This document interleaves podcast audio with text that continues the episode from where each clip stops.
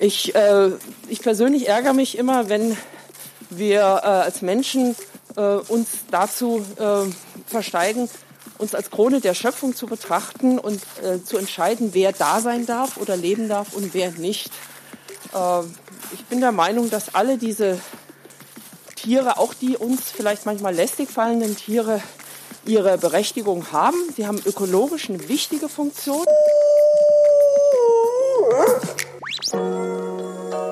Hier ist Danilo und ich bin für Flux FM auf der Suche nach Innovation und Nachhaltigkeit. Wie geht das mit unverpackten frischen Lebensmitteln im Supermarkt? Wie wird Tourismus nachhaltig? Wie kann jeder Einzelne dazu beitragen, die Luft in der Stadt zu verbessern? Und wie war das nochmal mit den Wölfen vor den Toren Berlins? Antworten, die wir gesucht und gefunden haben im Barnimer Land. Barnim for Future. Ein Stadt-Land-Podcast von Flux FM.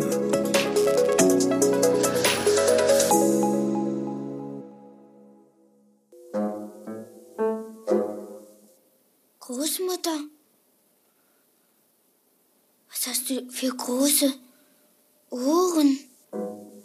damit ich dich besser hören kann. Großmutter, was hast du denn für große Augen? Damit ich dich besser sehen kann. Aber Großmutter, was hast du denn für einen schrecklich großen Mund? Damit ich dich besser vorstellen kann.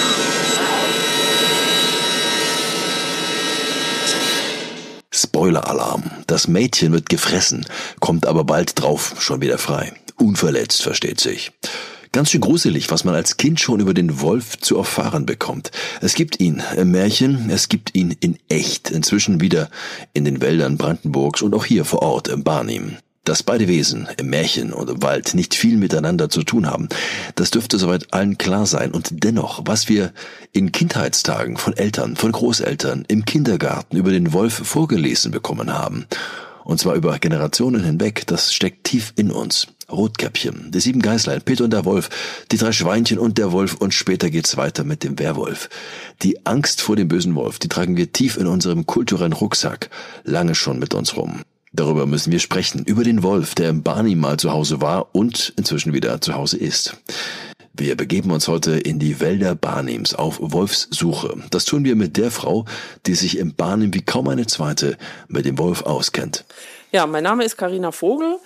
Ich bin äh, Mitarbeiterin im Landesumweltamt Brandenburg und dort für das Wolfsmanagement mit zuständig. Der Wolf im Wald und unsere Ängste vor einem Monster, das es so nicht gibt. Dennoch, er ist Gesprächsthema immer wieder in Brandenburg und im Barnim und darum ist er auch jetzt unser Thema. Willkommen bei Barnim for Future von Flux FM mit Danilo Höpfner.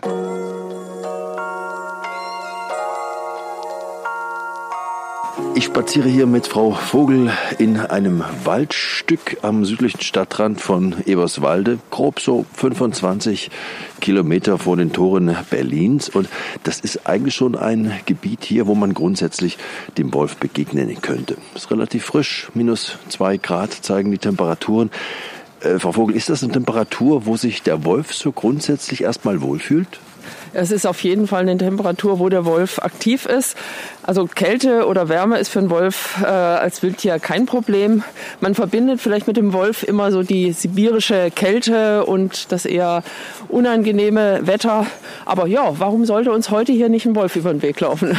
Genau, und wir spazieren deshalb ja auch durch, äh, durch den Wald, äh, durch das Waldgebiet entlang, falls irgendwelche Spuren entdecken. Weisen Sie mich bitte sofort darauf hin, dann schauen wir uns das mal ein bisschen näher an. Haben Sie eigentlich in der Wildnis hier in der Gegend schon mal einen Wolf live gesehen? Äh, ich habe schon mal einen Wolf gesehen hier in der Ecke, aber das sind äh, dann eher so ganz, ganz kurze äh, Beobachtungen. Entweder man sieht was in der Dämmerung vorbeilaufen, über die Straße huschen oder von, vom Auto aus am Waldrand entlang laufen. Also so richtig eine schöne Beobachtung, dass ich hätte das Handy zücken können und ein schönes Bild machen können, hatte ich leider noch nicht hier in der Ecke.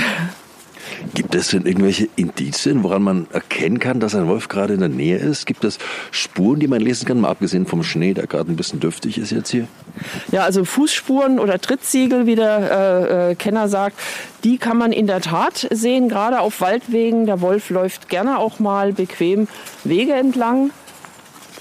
Und äh, wenn man genau hinschaut, kann man die auch gut unterscheiden von eventuell vorhandenen Hundehinterlassenschaften. Man äh, findet unter Umständen auch Liegestellen vom Wolf, aber da muss man schon sehr viel Glück haben. Also Fußspuren, das kann ohne weiteres mal sein. Die Diskussion um den Wolf, der wir uns heute ein bisschen nähern wollen, die ist auch schon relativ alt, auch in Deutschland. Die ging ja nach der Wende eigentlich schon los. Die ganzen Pros und Kontras, die werden ja eigentlich auch bis heute weiter diskutiert. Da kommen wir gleich noch drauf zu sprechen. Aber zunächst mal der Wolf im Barnim. Wer genau ist das? Wölfe, die hatten wir hier in der Gegend ja mal erfolgreich schon mal ausgerottet, also wir als Mensch. Der Wolf, der heute hier ist, wo kommt der denn wieder her? Also den äh, Wölfe sind seit etwa 20 Jahren in Deutschland wieder ansässig. Die ersten Wölfe kamen aus dem Osten, aus Westpolen. Auch in Polen war der Wolf fast ausgerottet und hat sich im Laufe der 90er und 2000er wieder nach Westen ausgebreitet. Ja, und für einen Wolf ist ein Fluss wie die Oder oder die Neiße natürlich keine Grenze. Da geht er rüber und landet in Deutschland. Und ausgehend von der sächsischen Lausitz haben wir seit 2007 auch in Brandenburg, auch erst in der Lausitz und dann im Rest des Landes Wölfe. Letztendlich sind das äh, die Wölfe, die aus ihren Ursprung in Polen oder im Baltikum haben und äh, zählen zur zentraleuropäischen Population, wie der Wissenschaftler sagt. Wenn wir von Wölfen im Barnim oder Brandenburg sprechen, von wie vielen Wölfen oder Wolfsrudeln sprechen wir denn da? Ja, Wölfe lassen sich natürlich schlecht zählen, wie alle Wildtiere. Was wir äh, zählen können, sind Territorien, also sprich äh, Gebiete, wo sich ein Rudel oder ein Paar niedergelassen hat. Und da haben wir in, im Barnim vor allen Dingen zwei Ecken, wo sich Wölfe niedergelassen haben. Zum einen hier die Barnimer Heide. Äh, da gibt es ein Rudel seit drei, vier Jahren und äh, seit zwei Jahren etwa im Raum Paarstein-Oderberg, wo sich jetzt auch ein Rudel etabliert hat. Rudel heißt immer eine Wolfsfamilie, also zwei Alttiere, Rüde und Fähe und deren Welpen. Und wenn sie schon länger zusammen sind, auch noch die Welpen aus dem Vorjahr, die sich dann Jährlinge nennen. Das ist eine Wolfsfamilie, ein Rudel. Das können drei oder vier Tiere sein. Es können aber auch über zehn Tiere sein.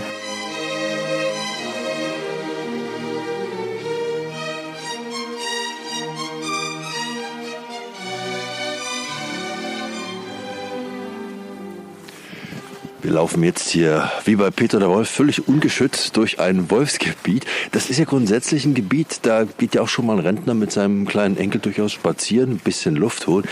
Wir kommen vielleicht zu der Frage, die die meisten wahrscheinlich interessiert, die noch nichts mit dem Wolf groß zu tun hatten. Wie gefährlich ist der Wolf für den Menschen, gerade wenn sie sich begegnen? Bei einem Spaziergang wie jetzt hier? Also für den Menschen, denke ich, sind Wölfe so ziemlich ungefährlich. Es gibt eine Menge Tiere, die vielleicht gefährlicher werden könnten. Ähm, es sind Wildtiere. Vor Wildtieren sollte man immer Respekt haben. Aber wenn wir hier jetzt relativ laut und sprechend durch den Wald äh, spazieren, werden wir natürlich von Tieren auch wahrgenommen, auch von Wölfen. Die würden sich äh, eher zurückhalten. Die würden uns vielleicht beobachten, wenn hier in der Nähe jetzt einer ist. Ähm, nicht unbedingt äh, wegrennen, aber auf keinen Fall uns angreifen. Also ein Wolf hat gar keine Veranlassung, äh, einen Menschen als Beute zu sehen oder aggressiv auf Menschen zu reagieren. Deshalb sage ich, äh, als Mensch hat man im Lebensraum des Wolfes eigentlich äh, ja, braucht man sich nicht fürchten. Man sollte, wenn man einem Wolf tatsächlich begegnet, auf jeden Fall äh, vorsichtig und respektvoll mit dem Tier umgehen, also sich nicht annähern. Äh, das Einzige, was problematisch werden kann, ist, wenn man einen Hund dabei hat und vor allen Dingen, wenn der Hund äh, frei läuft und vielleicht auch außer Sicht läuft. Denn Hunde sind nichts anderes als zahme Wölfe und so werden sie von Wölfen auch als komische Wölfe wahrgenommen und unter Umständen eben als Eindringlinge wahrgenommen. Und dann kann es auch passieren, dass der Wolf tatsächlich auf den Hund oder auf einen zuläuft, wenn man den Hund dabei hat. Was macht man denn, wenn man kleine Kinder dabei hat? Gibt es da so Verhaltensbasics? Wie sollte man sich da verhalten als Elternteil? Na, auch die Kinder sollten natürlich, wenn es geht, schon so äh, äh, von den Eltern begleitet im Wald unterwegs sein. Aber auch äh, da braucht man, denke ich, keine Angst haben. Meine Erfahrung mit Kindern ist, dass die sehr deutlich auf sich aufmerksam machen. Die sind laut, die sind agil, die laufen vielleicht rum. Waldkindergarten wird gespielt. Aber es ist nicht so, dass sie jetzt allein unterwegs sind. Äh, wie gesagt, der Wolf sieht im Menschen nicht primär irgendein äh, Beutetier, das er anzugreifen oder äh, zu erbeuten versucht. Wir laufen gleich weiter. Welche Ecke schlagen wir ein? Geradeaus, links, rechts? Wir gehen erstmal rechts wieder. Dann vermuten wir den Wolf auf rechter Spur. Wir schauen hier an der Wegekreuzung aber erstmal, ob wir vielleicht doch noch mehr mhm. finden. Denn gerade Wegekreuzungen im Wald können auch Stellen sein, wo ein vorbeikommender Wolf eine Nachricht hinterlässt. Wölfe haben ja ein Territorium, ein Revier, markieren das auch und das tun sie nicht äh, wie wir Menschen vielleicht mit Zettelchen oder mit einer geschriebenen Nachricht, sondern sie hinterlassen ihren Code, die Losung, wie der Fachmann sagt, oder auch eine Urinmarkierung. Und die findet man unter Umständen tatsächlich an so einem Waldweg, manchmal mittendrauf, manchmal am Rand. Und das wäre natürlich jetzt toll, wenn wir sowas finden. Ich sehe aber leider nichts. Ja, wäre auch ein Zufall gewesen. Aber das heißt, dass eigentlich der eine oder andere Jogger, der immer glaubt, der ist in Hundekot reingetreten, vielleicht aber auch schon mal in eine Wolfslosung hineingetreten ist. Das kann ohne weiteres sein. ja. Wie verhält sich denn so ein Wolf, wenn, wenn, wie muss man sich die Lebensweise vorstellen, wenn er gerade mal nicht auf Menschen trifft? Nun, Wölfe sind äh, Beutegreifer, sprich, sie ernähren sich von anderen Tieren. Sie äh, sind viel in ihrem Territorium, in ihrem großen äh, Revier unterwegs, um nach Beute Ausschau zu halten. Sie sind aber natürlich nicht immer auf der Jagd. Ähm, ja, sie suchen äh, äh nach Rehwild, nach Hasen. Ansonsten schläft, denke ich, ein Wolf auch viel. Wenn er satt ist und zufrieden ist, braucht er sich nicht groß anzustrengen. Jetzt sind wir Mitte Januar hier unterwegs. Mitte Januar und Februar, das ist so die Paarungszeit bei Wölfen. Und das heißt dann auch für die Wölfe, da muss man schon ein bisschen mehr Energie investieren. Man muss äh, nach dem Partner Ausschau halten. Das heißt, äh, Rüde und Fähe befinden sich in der Paarungszeit viel zusammen unterwegs. Da kann man dann auch mal zwei Wölfe vielleicht beobachten. Aber ansonsten, ja, hat der Wolf eigentlich außer Jagen, Fressen und im Frühjahr dann seine Welpen versorgen. Ein ganz gutes Leben bei uns hier. Klingt ja auch relativ entspannt, was Sie beschreiben, gerade Verhältnis Wolf-Mensch. Ähm, dennoch gibt es ja ein paar Problemfelder. Vielleicht erst mal so gefragt. Wie ist denn das Image des Wolfes hier im Barnim? Was wissen Sie denn darüber? Also ich kann natürlich nicht für alle sprechen, aber ich habe äh, schon den Eindruck, dass dort, wo der Wolf äh, als Wildtier sich zwar aufhält, aber nicht sonderlich negativ auffällt, indem er zum Beispiel Menschen immer wieder ja, belästigt in Siedlungen auftaucht oder was viel häufiger passiert oder passieren kann, Nutztiere angreift und Nutztiere tötet. Äh, ist das den meisten Menschen eigentlich relativ äh, egal, ob und wie es den Wölfen geht. Also man hat eine, vielleicht eine Meinung dazu, aber solange die Wölfe im Wald sind und Ruhe geben, ist man da nicht sonderlich von betroffen. Mag sein, dass äh, Jäger das noch ein bisschen anders sehen, weil sie ja doch mehr mit dem Wolf auch äh, zu tun haben, öfters mal vielleicht auch einen Wolf sehen und nicht zuletzt auch dasselbe Wild bejagen, das auch der äh, Wolf bejagt. Aber ich habe eigentlich den Eindruck, dass in Barnim hier in Sachen Wolf jetzt die Wogen nicht hochgehen. Wir haben immer wieder Rissvorfälle. Das äh, kann, man nicht, kann man nicht verschweigen. Äh, aber es sind im Vergleich zu anderen Gebieten, wo die Tierhalter vielleicht äh, weniger Glück haben, wirklich Einzelfälle bis jetzt. Wir laufen hier weiter geradeaus und sind bisher weder Wölfe, auch sonst irgendwelche Tiere noch gar nicht begegnet. Auch die Vögel scheinen heute relativ ruhig. Wie gesagt, es gibt nicht nur Wölfe, auch andere Tiere hier im Wald. Ähm, auch einige, die zum, zum Nahrungsplan des Wolfes gehören, Rotwild zum Beispiel. Welchen Einfluss hat denn der Wolf auf den Rotwildbestand hier in der Gegend? Also so genau kann ich das gar nicht mal sagen. Ich bin selber keine Jägerin, die hier äh, regelmäßig zur Jagd geht. Aber was ich gerade gesehen habe, hier, wir sind drüber gelaufen, eine Spur. Das ist also Rotwildspur hier, äh, das über den Weg gelaufen ist. Rotwild ist da und Rotwild ist natürlich von Natur aus äh, auf den Wolf eingestellt. Das ist eine natürliche Beute des Wolfes. Rotwild ist auch unter dem Einfluss des Wolfes evolutionär, also im Laufe der Jahrtausende entstanden. Das heißt, der Rothirsch kann instinktiv mit dem Wolf, der vielleicht äh, jetzt auf der Bildfläche auftaucht, auch umgehen. Rotwild äh, weicht dem Wolf, äh, wenn es sein muss, aus kleinräumig, kann auch mal ein Gebiet für ein paar Tage verlassen, kehrt dann wieder zurück. Ja, und wenn es Pech hat, wird ein unaufmerksames Stück Rotwild vom Wolf natürlich auch erbeutet. Aber ich denke, am ehesten Kälber im Frühsommer, wenn die kleinen Rothirschkälber gesetzt werden im Juni, Juli, dass da dann der Wolf auch mal eins erbeuten kann. Seltener wirklich ausgewachsene Hirsche äh, ein männlicher, ausgewachsener Hirsch mit seinem Gewicht und seiner Kraft ist für einen einzelnen Wolf ein ernstzunehmendes Problem. Den kriegt man nicht so einfach. Da ernährt sich der Wolf dann doch viel eher von den deutlich häufigeren Rehen, die es im Grunde überall hier gibt und die für den Wolf, auch für den einzelnen Wolf, viel einfacher zu erbeuten sind. Oder Wildschweine. Wildschweine haben wir jetzt nicht mehr ganz so viel. Wir haben ja auch hier den ASP-Zaun passiert. Äh, aber da greift der Wolf dann auch ein. Das ist auch natürliche Beute. Aber auch dort ein ausgewachsenes Wildschwein ist ein ernstzunehmender Gegner für den Wolf. Da hält sich der Wolf dann, wenn es geht, auch eher an die Frischlinge, an die kleinen.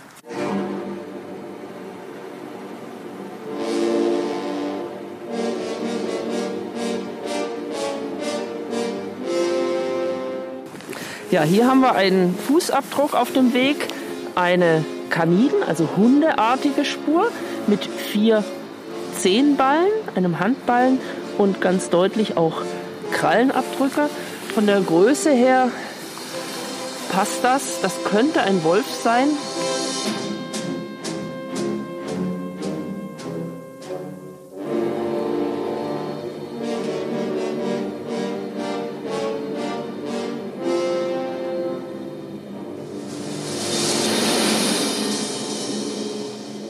Aber es könnte genauso gut ein ähnlich großer Hund sein. Also allein an einem Trittsiegel lässt sich das äh, schwer bis gar nicht festmachen, ob das jetzt hier ein Wolf war.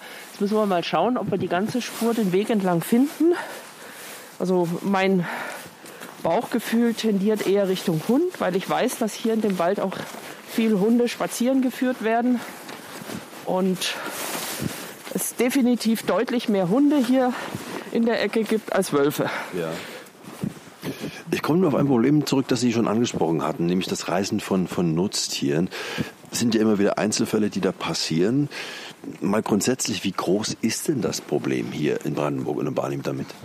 Also es ist äh, äh, ganz unterschiedlich in Ecken von Brandenburg, wo sehr viel Nutztierhaltung äh, im Freien passiert, sei es äh, Mutterkuhhaltung, Rinder auf der Weide oder eben Schafe, äh, sieht das natürlich anders aus wie in Ecken, wo sehr viel Wald ist und vielleicht dafür weniger Nutztierhaltung. Hier im Barnim ist es so, wir haben äh, teilweise auch Mutterkuhherden, große Mutterkuhherden.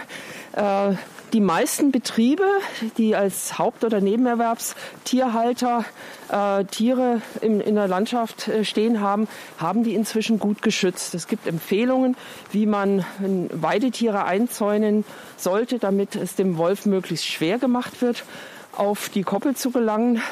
Und äh, als Nutztier Art ist das Schaf und äh, wo, es äh, Ziegen gibt, auch Ziegen am ehesten betroffen. Auch die Berufsschäfereien oder Nebenerwerbsschäfereien haben in der Regel alle einen ziemlich guten Schutz ihrer Tiere inzwischen durch Elektronetzzäune. Wo es manchmal hakt, sind kleinere private Tierhaltungen, kleinere Schafhaltungen, die noch nicht so gut geschützt sind. Ähm, und da kommt es auch am ehesten zu diesen Übergriffen. Wir müssen unbedingt noch auf Berlin zu sprechen kommen. Ich sagte bereits, wir sind nicht weit weg von Berlin. Ähm, der Wolf wandert ja. Der Fuchs, der ist in Berlin ja schon heimisch geworden. Wie unwahrscheinlich ist es denn, dass der Wolf eines Tages auch den Tiergarten für sich als neue Heimat entdeckt? Sehr, sehr, sehr unwahrscheinlich, denn der Tiergarten als solcher ist viel zu klein, auch für nur einen einzelnen Wolf. Wölfe haben ein Territorium, also ein, ein, äh, ein Gebiet, das sie brauchen, um sich zu ernähren können, äh, zu können und um vorkommen zu können von äh, immenser Größe. Das sind 20, 25, womöglich 30.000 Hektar. Das ist also äh, eine sehr, sehr große Fläche, die Berlin nirgendwo zu bieten hat. Selbst große Waldgebiete wären dann nur ein ganz kleiner Schnipsel von. Und dann darf man nicht äh, vergessen, ganz Berlin wird äh, vom Menschen mit ihren Hunden bevölkert, äh, Tag und Nacht genutzt.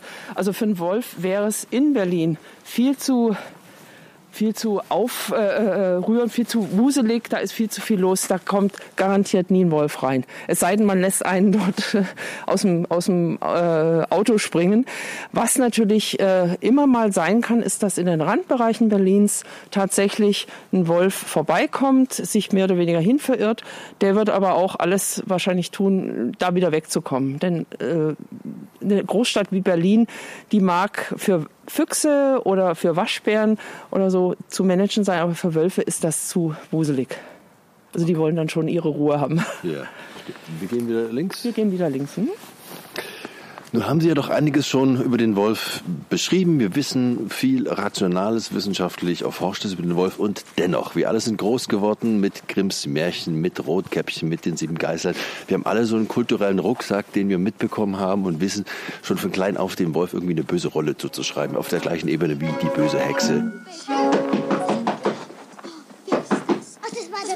Nein, nein, hoffentlich war es nicht der Wolf. Soll ich mal fragen? Nein, dich bitte nicht. Nein, nein, frag mal. Nein, nein, nein, der bitte nicht. Was passiert? Ist jemand draußen? Ja, ich bin euer Mütterchen und habe euch allen was Schönes mitgebracht. Nein, das ist nicht unsere Mutter. Nein, unsere Mutter hat eine feine, liebliche Stimme. Deine Stimme ist rau. Du, du bist der Wolf. Mach die Tür auf. Aufmachen. Wir lassen dich, du bist der Wolf. Aufmachen. Wollt ihr wohl aufmachen? Wenn wir, bei diesen, wenn wir dieses Image uns mal anschauen, es ist ein Tier, das hier genauso hergehört nach Mitteleuropa wie wir auch. Wir teilen uns die gleiche Heimat. Was bedeutet denn das? Wie kommt man denn aus, dem, aus diesem Tretrad wieder raus? Märchen verbieten, wäre das eine Lösung? Nein, Märchen sind ja auch ein kulturelles Erbe und auch ein Kulturschatz. Aber ich denke, äh, Märchen sind auch ein Zeichen oder ein, ein, äh, ein, Ausfluss ihrer Zeit. Und wir sind jetzt äh, an dem Punkt, wo wir tatsächlich wieder lernen müssen, äh, mit wilden Tieren zu leben in einer, nicht in einer Wildnis, sondern in einer Kulturlandschaft.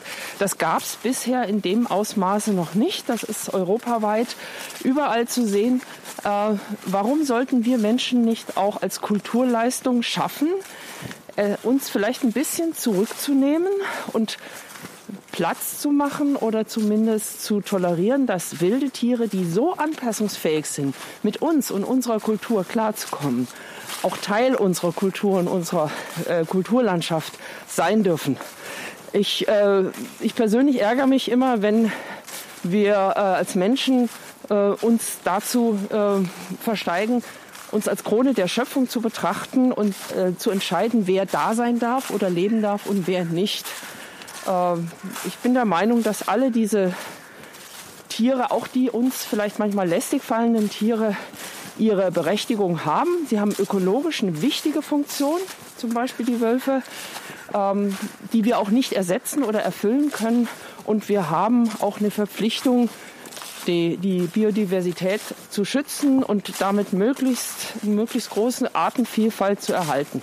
Dass das manchmal oder dass das oft nicht ohne Knirschen und Knacken geht, das ist klar. Aber dafür haben wir ja auch die Möglichkeit zu managen, also zu steuern, einzugreifen, vielleicht auch Regeln festzulegen. Das wäre unsere Aufgabe meiner Ansicht nach. War einem schönen Schlusspunkt. Wir wollen noch ein bisschen was über Diversität und, und Nachhaltigkeit auch äh, äh, sprechen. Der Wolf war hier zu Hause. Wir haben darüber gesprochen. Es ist seine angestammte Heimat, auch wenn wir ihn ausgerottet haben. Was lernen wir denn daraus? welche Art von Eingriff in die Natur machen Sinn, welche nicht und welche sind vertretbar und wo hört es auf? Das ist eine gute Frage, äh, die man auch vielleicht nicht allein auf den Wolf oder auf unser Verhältnis zum Wolf beschränken sollte. Äh, also ich kann nur noch mal wiederholen, wir müssen offen sein, wir dürfen uns nicht festlegen und wir müssen auch lernbereit sein. Äh, aus meiner eigenen Erfahrung als Schäferin und als Wolfsbeauftragte weiß ich, dass ein Zusammenleben mit dem Wolf hier bei uns im Barnim möglich ist. Man muss vielleicht ein paar Abstriche machen, man muss sich anpassen, aber auch der Wolf muss sich anpassen. Das kann natürlich auch irgendwann dazu führen, dass man sagt, ähm, dieser Wolf, der sich nicht an die Spielregeln hält oder nicht anpassen kann, der darf nicht mehr mitspielen, der muss weg, der wird entnommen oder geschossen. Äh, an anderer Stelle muss man dann vielleicht auch mal sagen, hier äh, klappt das nicht anders, da müssen wir als Menschen vielleicht unsere Nutztierhaltung anpassen, umstellen, sonst kracht es da immer wieder. Es ist ein offener Prozess und ich ich persönlich finde das spannend, da Teil zu sein und mitlernen zu dürfen. Und ich wünsche mir immer von meinen Mitmenschen, Mitbürgern, Mittierhaltern, mit Naturschützern, dass man das wirklich auch als Chance begreift. Wir sind die Generation, die den Wolf nicht ausgerottet hat, sondern die es ermöglicht hat, dass der Wolf, dass wir mit dem Wolf wieder klarkommen. Das ist doch eine tolle Sache. Ist eine tolle Sache und wir sind jetzt 20 Minuten durch den Wald spaziert, haben leider keinen Wolf gesichtet, aber es war ein bisschen auch schon zu befürchten. Ähm, Sie sehen noch was? Nein, aber ich rieche was. Ich rieche zumindest, dass der kleine Vetter des Wolfes, der Fuchs, hier durchgelaufen ist. Das ist, hilft einem nicht oft. Was riechen Sie gerade? Ich rieche nichts. Äh, Fuchsgestank. Ja, also Fuchs, Fuchs und auch Wolf riechen eigentlich relativ intensiv. Als Beutegreifer haben die sehr, äh, sehr starken, auch strengen Eigengeruch. Ähm, oft in Berlin riecht man das sicherlich äh, äh relativ häufig an irgendeiner Straßenecke, da, da stinkt so irgendwie komisch. Das könnte dann gut sein, dass da der Fuchs in der Hecke liegt. Äh, hier im Wald kann es natürlich auch mal der Wolf sein. Ja, hilft einem beim Monitoring aber nicht.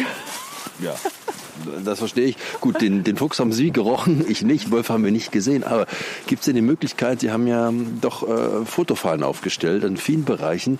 Ich glaube, man kann teilweise, wenn man sich das anschauen möchte, kann man den Wolf sehen im Internet auf solchen Fotofallen, oder? Ja, also ist, äh, Fotofallen sind eine super tolle technische Erfindung.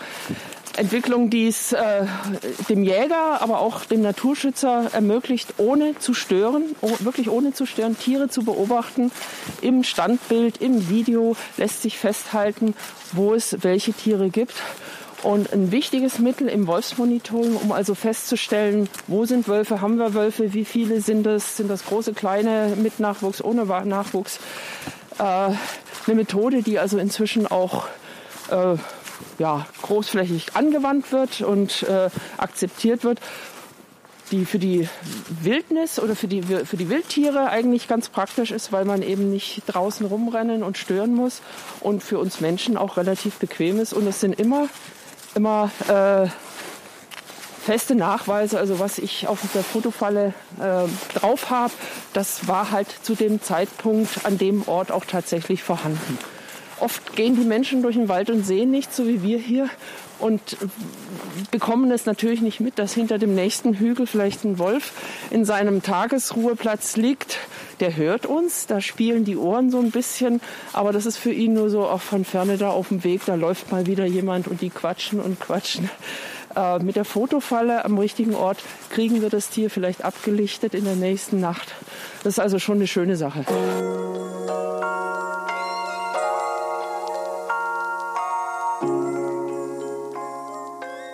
Mit Wolfsberaterin Karina Vogel spazierten wir durch ein Waldstück in Eberswalde und sprachen über Wölfe. Die Datensätze über den Wolfsbestand sind inzwischen ganz ordentlich erhoben. Dazu gibt es inzwischen eine Reihe guter Webseiten, wo sich aktuell welche Rudel in Brandenburg befinden. Ein paar Links dazu findet ihr in den Shownotes dieser Sendung. Und in der nächsten Ausgabe von Barney for Future sind wir wieder etwas urbaner unterwegs und machen nach einem Jahr Podcast Barney for Future mal ein kleines Fazit und schauen uns von offizieller Seite auch mal an, was im Bereich Innovation und Nachhaltigkeit in Barnim geschaffen wurde und auch, wo es noch klemmt. Wir freuen uns auf euch. Bis dahin eine gute Zeit wünscht Danilo Höpfner.